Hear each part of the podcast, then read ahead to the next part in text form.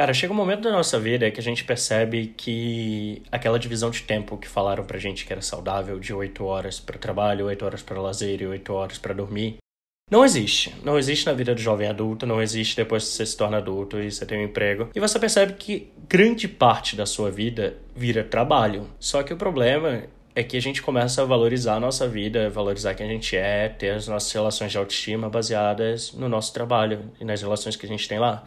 Só que a verdade é que a gente não é o nosso trabalho e que tratar como se fosse pode trazer grandes problemas pra gente. E esse é o tema do Verdade Difícil de Engolir de hoje.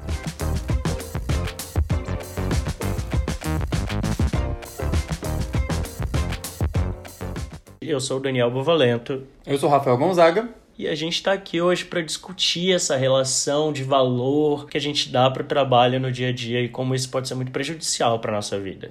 Exato. E esse tema veio porque, né, como vocês já sabem, vocês ouviram todos os episódios desse belíssimo programa. E a gente é do Rio de Janeiro, a gente vem morar aqui em São Paulo.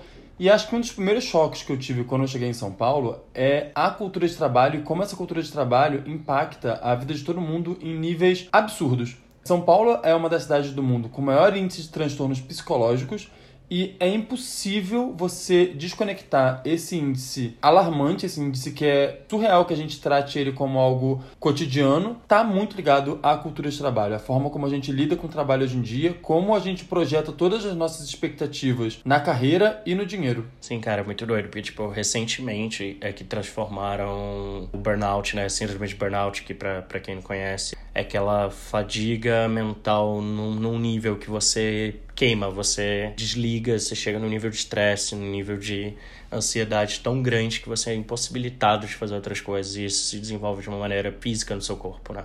É muito recente que a OMS transformou o burnout numa doença que, tipo, eu esse ano tava trabalhando em agência né, de publicidade. E aí tive amigos que foram afastados, foram no psiquiatra por burnout, pegaram 10 dias, enfim, uma semana de afastamento do trabalho e isso tá se tornando muito comum, assim, no, no meu ciclo de amizades aqui de São Paulo, porque, tipo, cara, a galera vive para isso, a galera vive para fazer as coisas do trabalho muito mais do que deveria. E eu acho que tem uma coisa também que é o seguinte, a gente tá falando, né, tese, a nossa verdade difícil de engolir hoje é que você não é o seu trabalho, e para muita gente ouvir isso, é chover molhado, né, é a gente falar o óbvio, tipo, ah, claro que não é. Só que o problema é que a gente passa a vida inteira recebendo sinais contrários de que a gente precisa de um emprego X, que a gente precisa de uma estabilidade X, que a gente precisa chegar num ponto X. Quem diz que a gente precisa alguma coisa? Sabe, a gente precisa se conectar com o que está dentro da gente, entender quais são as nossas demandas e não se atropelar. Em nenhum momento, um emprego em tal lugar, um salário de tal valor, ou nada relacionado à sua vida profissional precisa ser uma coisa determinante na sua vida para garantir a sua felicidade. E eu acho que a gente cresce ouvindo exatamente o oposto. Então é bom que quanto mais o tempo avance e a discussão sobre o mercado de trabalho evolua, mas a gente, tipo, ouça isso, que o trabalho não precisa definir quem a gente é. Eu acho que a gente tem que dar um passo atrás, a gente entrar melhor nessas discussões e trazer o nosso ponto de vista, que é reconhecer esse privilégio de, tipo, se a gente tá podendo conversar sobre trabalho hoje, é porque a gente tá numa posição relativamente privilegiada. Eu falo isso porque, assim, meus pais, tipo, a minha mãe tem um trabalho extremamente braçal. Minha mãe, ela hoje ela é cozinheira, mas minha mãe trabalhou a vida inteira como diarista, limpando casa, tudo mais. E minha mãe vai fazer 50 anos agora. E a minha mãe nunca teve outra opção de trabalho que não essa. Então, tipo, a visão da minha mãe, a visão que meus pais têm de trabalho, eu acho que é a visão de grande parte da população, que é o trabalho como meio de sobrevivência. É você ter que aceitar ter que pegar trabalhos que não são seus ideais, não são esses trabalhos que se conectam dentro de você e às vezes você não tem nem espaço para entender que conexão é essa, ter essa relação com o trabalho, porque para eles o trabalho é óbvio, você emprega sua mão de obra, você ganha dinheiro por isso, você precisa desse trabalho para viver, né?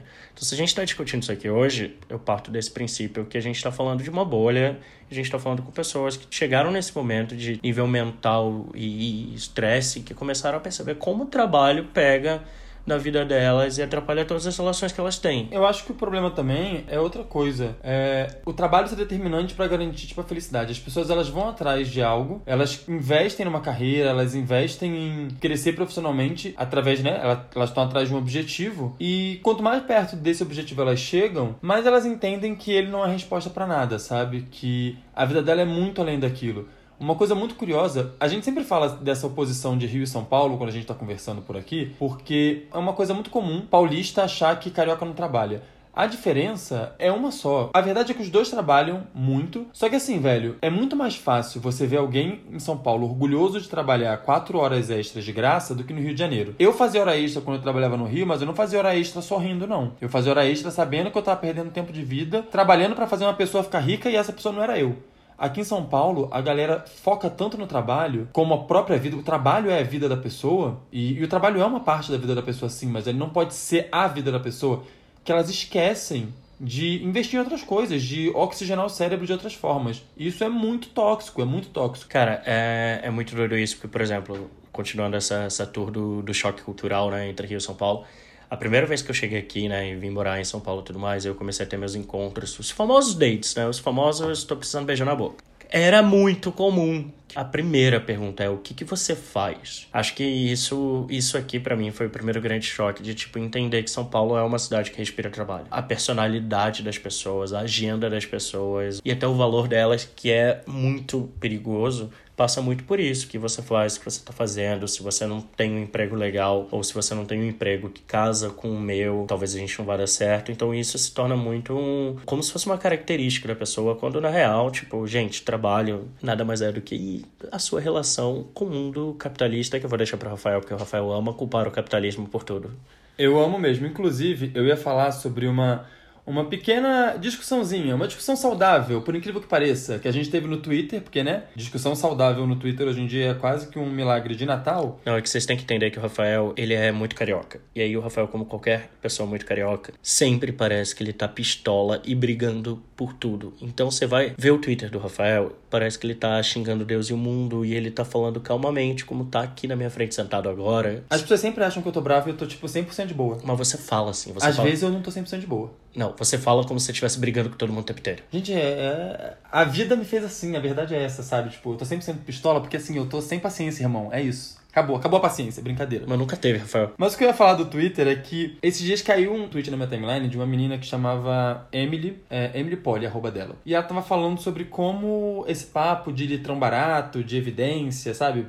A música Estãozinho Chororó, boleto, já deu, que a nossa geração ela era uma geração muito imatura emocional e financeiramente, tudo mais, pipopó, a gente vai entrar em colapso e não sei mais o que. E aí eu lembro que eu, eu dei um reply nela, meio que assim, velho, é, o problema não é a geração tá reclamando de boleto, né? A, a geração tá fazendo piada com evidências, o problema é o capitalismo, velho. Eu acho que a gente tem um problema muito grande. Só para concluir a história meio que do de onde foi parar esse tweet, ela respondeu, a gente conversou, a gente percebeu que a gente tava falando meio que da mesma coisa, ficamos amigos. Uh! Cenário ideal do Twitter. Nunca acontece, aconteceu. Para quem não tinha mais fé, tá aí, é um motivo para ter fé. Mas o negócio é que eu acho que, de fato, a gente tá entrando em colapso, sim. O que tá entrando em colapso é o capitalismo. A forma como o mercado opera, a forma como as relações de trabalho se estabelecem, elas estão entrando num momento crítico. Eu acho que a gente é uma geração, assim, você bem niilista agora, mas eu acho que a gente é uma geração meio fodida, porque eu acredito que quem vai definir, quem vai mudar, de fato, as próximas dinâmicas de trabalho, como as pessoas se estabelecem nesses cenários, vai ser a próxima geração. Porque, bem ou mal, a gente ainda está à mercê de uma outra geração que vem antes da gente, que controla os meios de produção, que controla as grandes corporações, que funciona em uma dinâmica que pra gente não faz mais sentido. E a gente combater isso dentro de uma posição de poder que é desprivilegiada em relação a essa galera é muito difícil, porque como é que a gente vai impor a ótica, a nossa ótica para um cara que comanda tudo e que não acredita na nossa ótica? Eu acho que a próxima geração entende as coisas um pouco mais como a nossa. E quando a gente estiver nesse lugar, nesse lugar de poder, que não vai mais fazer sentido, essa galera já vai ter saído, o espaço já vai ter sido aberto pra gente, aí eu acho que as coisas vão mudar. O problema é que até lá, velho, a gente tem que segurar a onda e manter a saúde mental no lugar, porque senão a gente pira. E um dos passos para tentar manter a saúde mental é entender de forma um pouco mais clara qual o papel das relações de trabalho na nossa vida. Porque se a gente deixa isso tomar uma proporção maior do que deve, a gente acaba caindo num cenário de estar tá morando na cidade com maior índice de transtornos psicológicos da América Latina. Sim, mas tem um rolê que eu acho muito doido e que eu discordo veementemente, que é aquela coisa do ai, trabalha com o que você ama e você nunca terá que trabalhar. Você sempre vai ter que trabalhar. Trabalhar com o que você ama, com o que você tem afinidade, na verdade pode fazer com que você odeie o seu trabalho. Uhum. Por exemplo, vou me usar como exemplo. Eu sou publicitário por formação e eu tenho aí alguns bons anos trabalhando no mercado publicitário, que é uma coisa que eu gosto muito. Mas a minha vocação, que eu entendo como vocação, como que eu gosto, é a minha carreira artística em literatura e escrever. Por muito tempo, né, em 2015, eu saí do mercado publicitário e fui, fui me aventurar nesse mundo de internet, blog, escrita, em que, cara, eu tinha que escrever tantos textos por semana, porque. E eram artigos de opinião, então não era tipo um artigo jornalístico, eu tinha que dar minha opinião sobre um assunto para pagar conta. E aí chegou no momento que eu tava odiando fazer aquilo, que eu era obrigado a escrever sobre as coisas que eu tinha que escrever, sem ter um ponto de vista muito bem fundamentado, porque se eu não escrevesse, não batesse número, eu ia pagar minha conta. E aí nesse momento eu falei, cara, eu preferia estar tá lá numa agência, eu preferia estar tá num, num departamento de marketing, fazendo um trabalho mais corporativo empresarial, criativo também, mas de uma outra forma, do que, tipo, tá levando a escassez um negócio que eu amo, que tava me trazendo um cenário de saúde mental horrível. Eu tenho que entender que eu tô aqui dando meu tempo e dando os talentos, os skills que eu tenho para uma pessoa que não está interessada em mim. Ela não está interessada em quão legal eu sou, ela não está interessada se eu estou feliz no ambiente de trabalho. Ela está interessada na minha produção. Estou vendendo produção para ela. Porque essa produção vai fazer com que ela enriqueça, com que ela tenha dinheiro, porque as coisas funcionem. Quando a gente olha assim racionalmente, é muito claro. Só que, tipo, a gente vem dessa geração, como você falou, a gente vem dessa geração que aprendeu que, por algumas razões, você pode escolher uma carreira que tem mais a ver com você, você não está escolhendo só por dinheiro, você está escolhendo uma coisa que você tem aptidão, que você goste.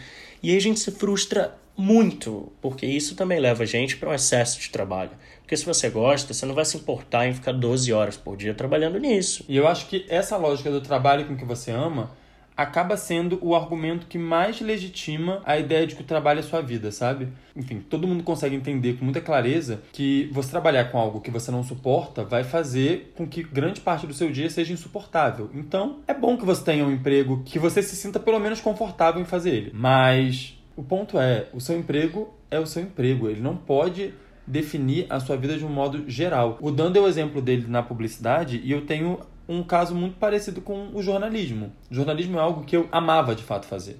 Eu fazia jornalismo dentro do mercado tradicional com muito gosto, eu gostava muito. Só que o mercado não é seu amigo, tá? Vamos deixar isso aqui bem claro. Ele não é seu amigo, ele não é seu coleguinha. Se você não se impor, ele vai te explorar até a exaustão. E eu me vi numa situação em que eu gostava de fazer o que eu fazia, mas eu gostava de outras coisas também. Eu gostava de ter tempo para dormir, eu gostava de ter dinheiro para pagar minhas contas, e aí o mercado se aproveita do seu amor pelo seu ofício para subvalorizar o seu serviço, pagar menos do que ele sabe que você merece ganhar, fazer você passar mais tempo trabalhando de graça, porque aumenta a produção para eles e, e você não é remunerado para isso. E aí você começa a pensar sobre como esse, esse contrato está impactando a sua vida, sabe? O que, que você está perdendo? O que, que você está deixando de fazer porque você está fazendo algo que talvez não faça tanto sentido. Eu acho que às vezes a gente precisa pesar, sempre que a gente tiver a oportunidade, obviamente, se o ônus está se sobrepondo ao bônus, sabe?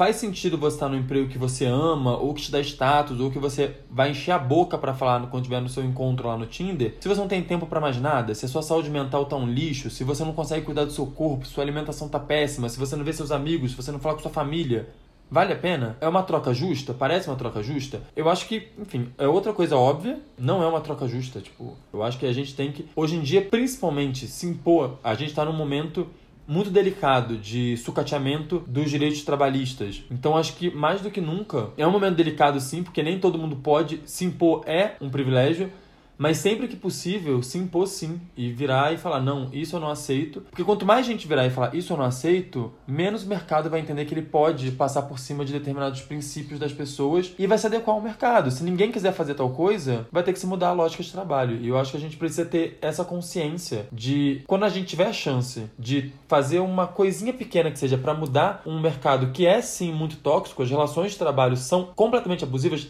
toda relação de trabalho capitalista é, em certo grau, abusiva, a gente tem que tentar mudar isso. Eu acho que o capitalismo ele tá falindo. Acho que a gente vai encontrar formas novas de, de existir político e economicamente. Mas até lá, amigos, a gente tá no meio do caminho, né? A gente é o carro com a roda sendo trocada andando. Então a gente tem que encontrar formas de sobreviver e manter a cabeça no lugar. Esse rolê de o mercado não ser seu amigo, cara. Tem um amigo meu que trabalhou agora quatro anos numa empresa que ele amava, tipo, primeiro emprego, estagiário e tudo mais. E, tipo, eu trabalhei com ele. Eu sei que o cara se matava, dava vida, perdia feriado, perdia um monte de coisa ficava até tarde todo dia lá, e agora no corte mandaram ele embora. A empresa tá olhando para você enquanto um número, sabe? E a cabeça dele ficou, ele tá mais de uma semana completamente perdido no mundo, ele tá repensando a vida dele. Por isso, quando a gente tá no trabalho e dependendo do emprego que a gente tá, a gente valoriza tanto que a gente se torna aquela vaga. A gente não é mais uma pessoa, a gente é uma vaga. Eu vejo isso acontecer muito. É uma pergunta que eu faço para os meus amigos que estão super infelizes no trabalho, que não estão conseguindo lidar com a vida deles. Então, todos esses problemas que a gente sabe que acontecem quando você põe o, o, seu trabalho, eu não tô nem falando de carreira, tô falando de trabalho mesmo, a vaga, o que você desempenha no dia a dia. Que é, é uma pergunta que eu sempre faço. Se te tirarem o teu cargo, o que, que, que te sobra?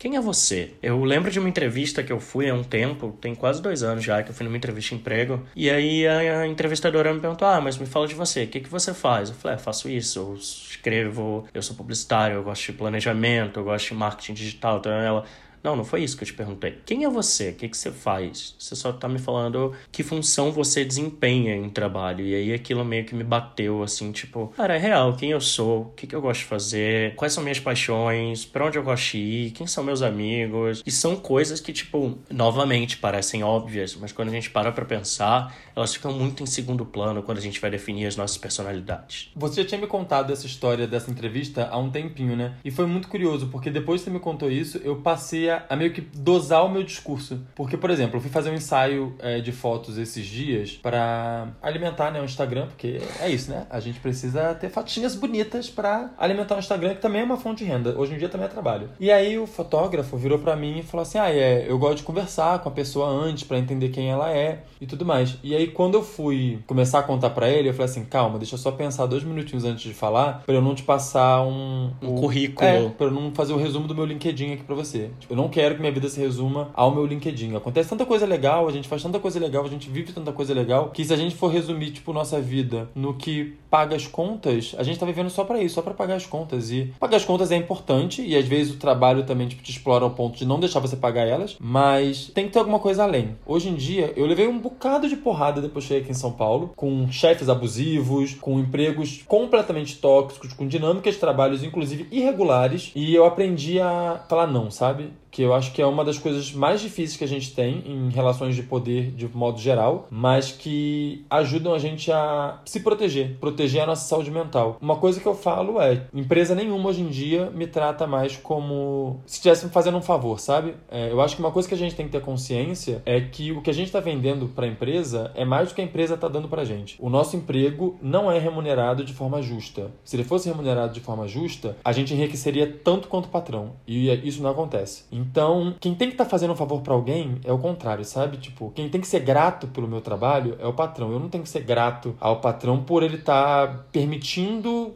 explorar minha mão de obra porque ele tem os meios de produção. É, o Dan falou que eu gosto de falar disso, eu adoro realmente ficar falando disso, porque eu acho que o problema principal do mundo hoje é o capitalismo, é a falência do sistema econômico político que a gente tem hoje. E é isso. Não está gostando do meu serviço? Não está satisfeito com ele? Tudo bem. É, alguém ali vai estar, tá, em outro lugar vai estar. Tá, não, não vou ficar aqui fazendo hora extra para te agradar, não vou ficar aqui me matando para te agradar, porque é isso, eu tenho uma vida fora daqui. E eu dou muito valor para essa vida fora daqui. Então, eu consegui chegar num ponto em que eu não deixo mais trabalho me definir, mesmo que seja doloroso. Eu já tive que abrir mão de empregos que eu gostava muito, porque eles não estavam funcionando mais na minha vida. Eu não estava conseguindo administrar outras esferas da minha vida que eram tão importantes quanto o meu trabalho por conta dele. Então, eu acho que é difícil a gente chegar nesse ponto de abdicar de algo que a gente foi educado a vida inteira para ter como prioridade, mas é necessário. Cara, é necessário e tem, tem muita coisa. Levando até pro lado pessoal agora, não é porque você, sei lá, você é sediado no seu trabalho moralmente, o seu chefe é um bosta, fala mal de você, que você é uma pessoa ruim. Não é porque seus colegas de trabalho, eu passei por isso, cara. Minha bancada, uma vez num trabalho,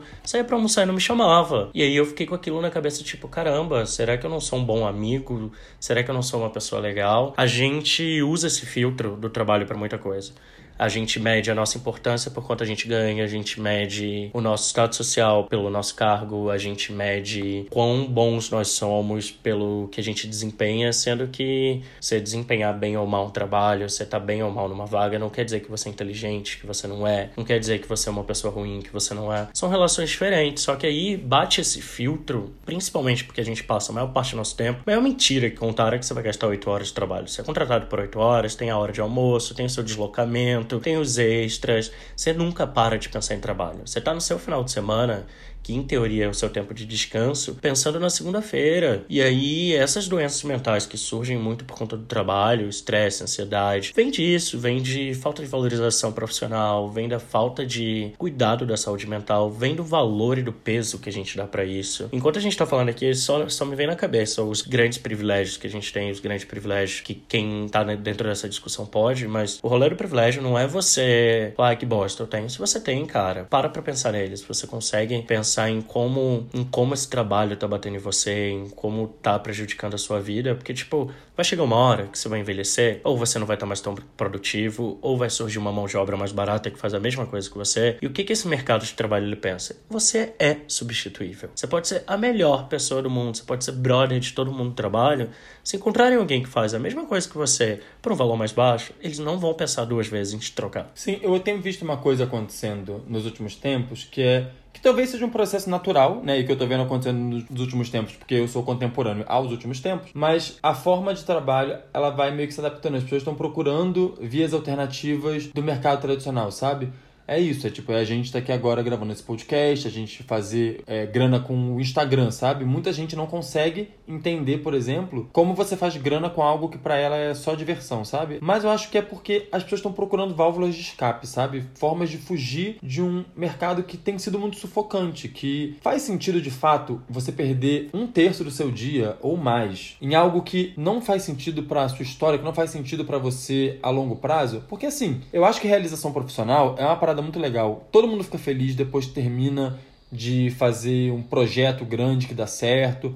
Todo mundo fica muito feliz quando tem uma promoção, quando tem o valor reconhecido profissionalmente. É muito legal. Eu acho que o ponto é, tem que ter uma balança que você coloque essa realização profissional e coloque a trajetória e ela fique equilibrada. Se a trajetória para você chegar nesse ponto é uma trajetória de sofrimento, que você se matou e você perdeu oportunidades, e você perdeu pessoas e você perdeu um monte de coisa para ganhar aquilo, será que os pesos que você está dando para as coisas são os pesos equivalentes dessas coisas? E a gente tem que tomar cuidado para isso, porque nesse esse processo também que ele é muito autocentrado, ele é muito egoísta, a gente acaba atropelando as outras pessoas, a gente acaba não vendo as outras pessoas que estão na nossa volta e no fim tá todo mundo no mesmo barco. Eu acho que a gente precisa olhar mais em volta, sabe? Principalmente nas relações de trabalho e dar apoio pra galera que tá junto com a gente, sabe? Ao invés de ficar criando picuinha, de um ficar, sabe, puxando o tapete do outro em, em empresa, é se entender como proletariado, sim. Tem muita gente que ganha uma promoçãozinha vagabunda e começa a achar que virou sócio da firma, é um fudido explorado igual todo mundo e tem mais empatia pela galera galera que tá um pouco abaixo de você. Porque sem isso, velho, a gente tá replicando um modelo falido dos nossos pais, tá ligado? A gente sabe que tá tóxico, a gente sabe que não tá legal, a gente sabe que a gente tá indo para um colapso, como diz o tweet lá que eu citei, e a gente tá fazendo o que para isso? Eu também disse que eu acho que é uma luta difícil porque quem tem poder nela não é a gente, mas ela é gradual. Então assim, quanto mais tempo passar, mais perto a gente vai estar tá do que a gente espera que o mercado seja. Então a gente precisa fazer do mercado o que a gente quer, porque do jeito que tá, velho, eu acho que não dá, não dá mesmo. E a gente precisa, acho que tem um ponto que pega muito para mim, essa glamorização do excesso de trabalho. É muito comum a galera amar falar que ficou na agência de publicidade até tarde pedindo pizza. É muito comum a galera se orgulhar que virou o final de semana trabalhando. E aí é isso, tipo, na hora que tiverem que te tirar isso, eles vão tirar. Então, assim, respeitar nossos limites é muito importante trazer essas conversas eu acho que são muito importantes sobre saúde mental, sabe? É óbvio que muita gente não vai entender, muita gente não entende como você tá tendo um burnout num lugar que para essa pessoa, por ela estar tá acima de você ou por ela estar tá em outra função, ela não é tão explorada, na verdade é ela que te explora. Tipo, virar para um sócio e falar que você tá tremendo, tá ansioso, não consegue parar de olhar o celular ou então tá te fazendo mal em vários níveis, é muito difícil, mas eu acho que a gente precisa trazer essa conversa, porque saúde mental não é brincadeira. Um burnout vai te parar, vai te travar. Você pode ter um monte de doença física. A galera acha que saúde mental, é, doenças psicológicas não afetam a gente fisicamente, mas afetam demais, assim. E aí você vai parar para ver isso daqui a 30 anos, 40 anos, você vai se perguntar, cara, tinha tanta coisa que eu podia fazer, porque eu entendo, dinheiro é importante, é importante pra caralho, gente. A gente tá falando aqui no meu apartamento, o Rafael aluga um apartamento também, a gente precisa morar, a gente precisa comer, A gente precisa manter todas as necessidades. A gente está falando de um lugar ainda que a gente não tem filho, então cada vez mais no nível de vida, acho que quanto mais velho você fica e mais etapas de vida você vai cumprindo, mais difícil fica ainda de conseguir essa flexibilidade de trabalho, porque você vai dependendo cada vez mais dele. Você vai dependendo muito disso. Eu hoje, eu faz pouco tempo que eu saí do meu trabalho formal, eu tô trabalhando informalmente, né, autônomo, escrevendo, fazendo mil coisas, é, prestando serviço de publicidade. E eu não vou dizer para vocês que é o melhor dos mundos no sentido de, de saúde mental, mas hoje minha ansiedade é muito menor. Hoje, por mais que eu não ganhe o que eu ganhava com salário, por mais que eu saiba que vai ter mês que vai ser meio perrengue, que eu tenho que me planejar e minha ansiedade vai bater, eu tenho tempo para fazer as minhas coisas. Eu consigo viver de uma maneira muito melhor, sem uma cobrança absurda que me fazia tremer e chegar em casa e só querer dormir, tomar remédio e lidar com gente que é estúpida, porque tem muita gente que é estúpida. Então, foi uma escolha que eu fiz que, tipo, não vou dizer para vocês que é a melhor coisa do mundo, não. Tenho meus episódios também. Mas foi uma alternativa que eu arrumei que tem me feito melhor. É muito doido uma coisa, que assim, a gente tá aqui nesse grande muro das lamentações do capitalismo, mas eu tenho uma experiência muito legal que há uns anos eu abria a minha casa para couchsurfing. Para quem não sabe o que é couchsurfing, é quando você recebe pessoas de outras cidades, de outros lugares do mundo, para ficar na sua casa. É isso, né? Você meio que cede um sofá, em tese é isso. Você cede um, um lugar da casa para a pessoa dormir. E é uma experiência muito enriquecedora no geral, porque são pessoas que estão muito abertas a doar alguma coisa, porque a ideia é essa, que seja um intercâmbio cultural. A pessoa vai te ensinar um prato, a pessoa vai te ensinar alguma coisa sobre a cultura dela, a pessoa vai deixar um presente para você. E é isso. Não é Airbnb, é quase que uma, uma moradia solidária, sabe? Numa dessas, eu lembro que eu conheci um menino que era da Costa Rica. Ele tava morando aqui no Brasil fazia um tempo. Cara, ele tinha um estilo de vida que eu ficava assim, apavorado e maravilhado ao mesmo tempo. Por quê? Eu tinha vindo para São Paulo há menos de um ano na época que eu conheci ele, e eu tinha vindo para São Paulo para trabalhar. Eu tava aqui na função de fazer minha carreira e tudo mais. E ele tinha vindo pro Brasil Assim, ah, é, juntei uma grana, fiz uns trabalhos lá na Costa Rica, vim pro Brasil. E eu perguntava, você vai ficar até quando? Ele, não sei até quando eu vou ficar, não. Tava lá no Nordeste, é, passei por algumas cidades, encontrei na cidade massa, fiquei, tipo, um mês lá, arrumei um emprego, tipo, num, no hostel, fiquei mais tempo. Aí cansei, vim para São Paulo, vamos ver quanto tempo ficou por aqui. Depois ele foi pro Rio, eu encontrei com ele no Rio de novo. Ele tava morando em Santa Teresa. Ele acabou que ficou tipo um ano aqui no, no Brasil depois voltou para Costa Rica. E eu olhava para ele e falava: "Cara, mas e se o dinheiro acabar, como é que você faz? É, você tem tipo uma reserva?" Aí ele: "Ah, eu fiz uma reserva, mas essa reserva já acabou." E eu ficava: "Tá, e como é que você tá vivendo?" Aí ele: "Uai, quando eu preciso de dinheiro, eu trabalho com alguma coisa." Aí eu ficava: "Mas você acha?" Assim, ele falou assim: "Cara, sempre tem gente precisando de alguma coisa que você pode fazer. A questão é o que, que você está disposto a fazer, sabe? Eu trabalhava em rosto, eu trabalhava tipo em cozinha, fazia tipo, qualquer coisa para arrumar um trocado e me sustentar. E a vida tá sendo massa, assim. E eu ficava pensando, cara, a gente se mata dentro de um sistema que a gente acha que é o único possível. E tem gente aí contrariando esse sistema e sendo muito mais feliz que a gente, sabe? Como eu disse, eu acho que isso não é uma realidade para todo mundo, mas para muita gente, saber que existem outras realidades pode ser o motor da mudança, sabe? Pode ser o que vai fazer elas largarem dinâmicas abusivas, dinâmicas destrutivas, dinâmicas que alimentam quadros de ansiedade e de depressão. Encontrar com ele foi uma coisa que me fez ver a relação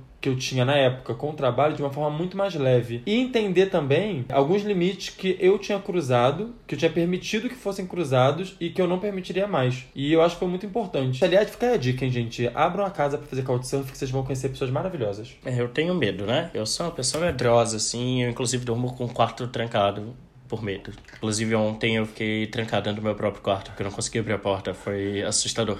Burra. Foi. Não, sério, foi apavorante, assim. Bom, e não é só a gente que tá nesse muro de lamentações por aqui, né? Como sempre, a gente tá indo agora para o nosso quadro perfeito. Chora que eu discuto.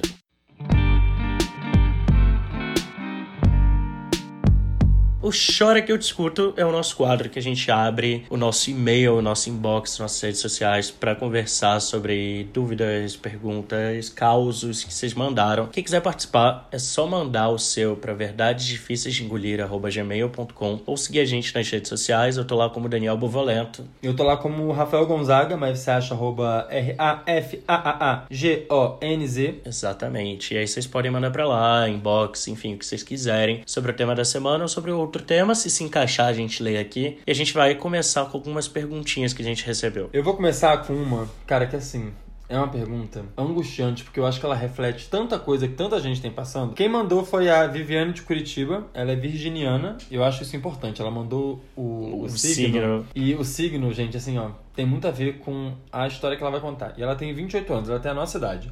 Oi meninos, amei quando fiquei sabendo do tema da semana. Espero que vocês leiam a minha cartinha. Eu tô me sentindo a Xuxa, sabe? Catando cartinha no.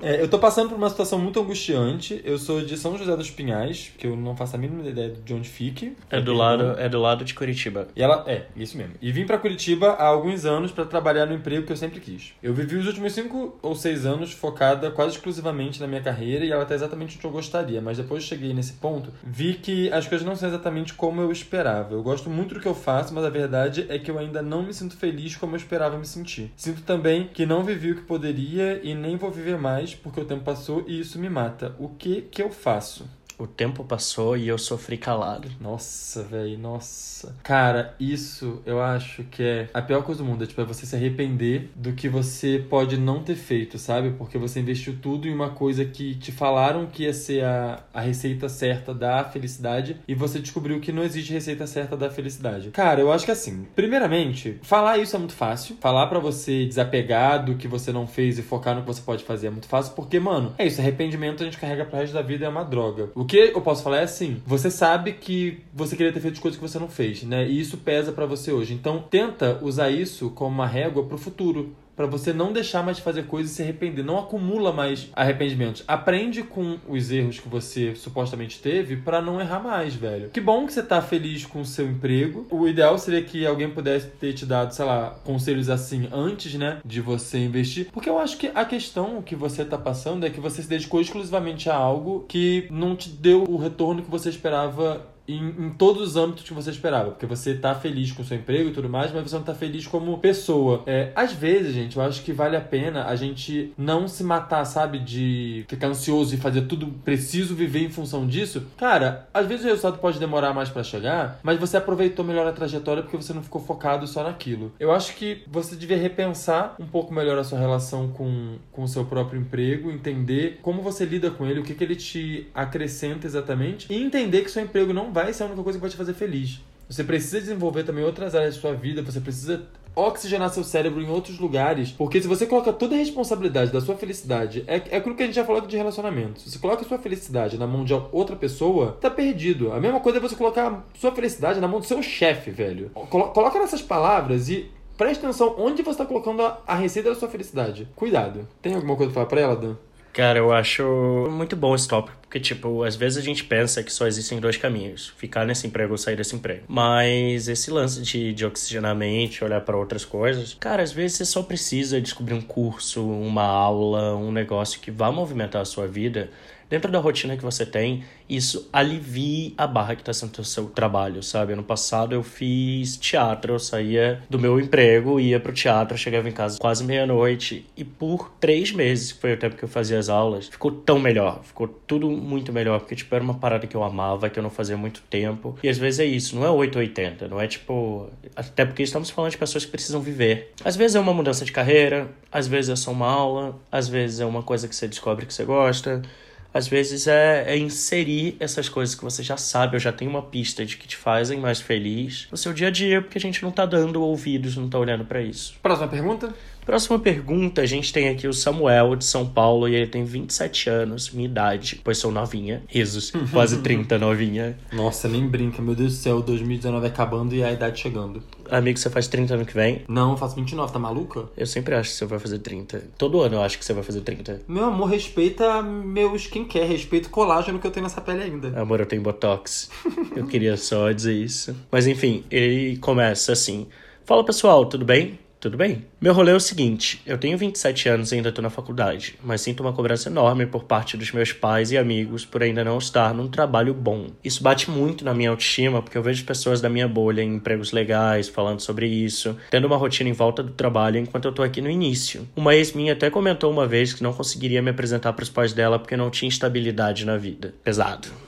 Eu sinto que mesmo sendo legal, fazendo um monte de coisa, eu não vejo valor em mim justamente por não ter essa posição profissional. O que vocês fariam no meu lugar? Que a gente falou, né, Anjo? Basicamente você, seus pais, todo mundo acham, inclusive meus pais também, tá? Não vou mentir não. Que agora que eu tô trabalhando só com livro e com escrita, meus pais falam que eu estou desempregado. No teu lugar, cara, repensa isso. Essa ideia de início, de fim, vem muito dessa coisa de você tem que terminar o ensino médio, entrar numa faculdade, começar a trabalhar aos 22 anos de idade depois de formado, ou então quem nem tem oportunidade de fazer faculdade aprende que tem que trabalhar desde cedo com 15, 16 anos. E é um momento da vida, digo isso de uma pessoa que tem 27 anos e ainda não sabe que tá fazendo muito bem da vida, que cara, como podem te obrigar no início da sua vida, no início da sua vida adulta, a já saber o que você quer fazer pro resto da sua vida, sabe? E segundo, respeite seu tempo. Você tá terminando a faculdade agora, ou tá na faculdade agora, é por uma questão tua, por coisas que aconteceram. Não dá para mudar isso, não dá para ficar se martirizando por uma parada que não dá para mudar. E você tá vivendo a sua vida, daqui a pouco você vai pro emprego, daqui a pouco as coisas acontecem. Eu entendo a cobrança dos pais e da família, mas se você olha muito pro lado e vê que isso tá te incomodando, pensa, um, é uma coisa que eu posso mudar agora? Se não é, você só vai estar tá gastando preocupação. Você só vai estar tá gastando, tipo, uma cobrança com algo que não dá para resolver. E aí uma coisa que eu aprendi com a vida é, se não dá para resolver, eu não tenho que me preocupar com isso. E outra coisa também, ó, é muito comum também a gente ver isso tipo de pressão dos pais, pressão, né, do, do meio externo. Eu acho que nessas horas você precisa também se impor e falar, a vida é minha, o problema é meu, eu faço o que eu quiser, você cuida da sua vida e é isso, tá ligado? Tipo, falar isso pros pais é complicado, mas na prática é isso mesmo, tipo, a sua vida quem vive é você, por mais que seus pais se preocupem, achem que eles estão dando os conselhos para sua felicidade, e provavelmente eles estão mesmo, eles estão pensando, tipo, exclusivamente na sua felicidade, ainda que eles não percebam que é, eles estão causando sua infelicidade com esse tipo de comentários. Mas virar e falar, tipo assim, chega, não, é. Eu sou responsável pela minha própria vida e eu não aceito esse tipo de cobrança. A gente acaba passando por situações que são abusivas, né, em determinados níveis, porque a gente não tem escolha, mas tem outras relações que a gente permite. A gente permite que as pessoas tratem a gente de forma tóxica, de forma que a gente não merece ser tratado, porque a gente não fala. Vira para eles e fala: esse tipo de cobrança tá me fazendo mal. É, não tá dando. A minha saúde mental vem em primeiro lugar. Se a gente continuar tendo esse tipo de diálogo, a gente vai ter diálogo nenhum. Então, segurem a onda de vocês, sabe? E é isso, se imponha também, sabe? Porque é isso, velho. Se você não se impor pros seus pais, na hora que você tiver, tipo, que lidar com aquele chefe insuportável, já era bonitinho. E bem, bem, bem, bem. Já que a gente tá falando aqui sobre oxigenar o cérebro, a gente vai dar algumas dicas. Está começando agora o nosso segundo quadro, o O que tem para hoje. Música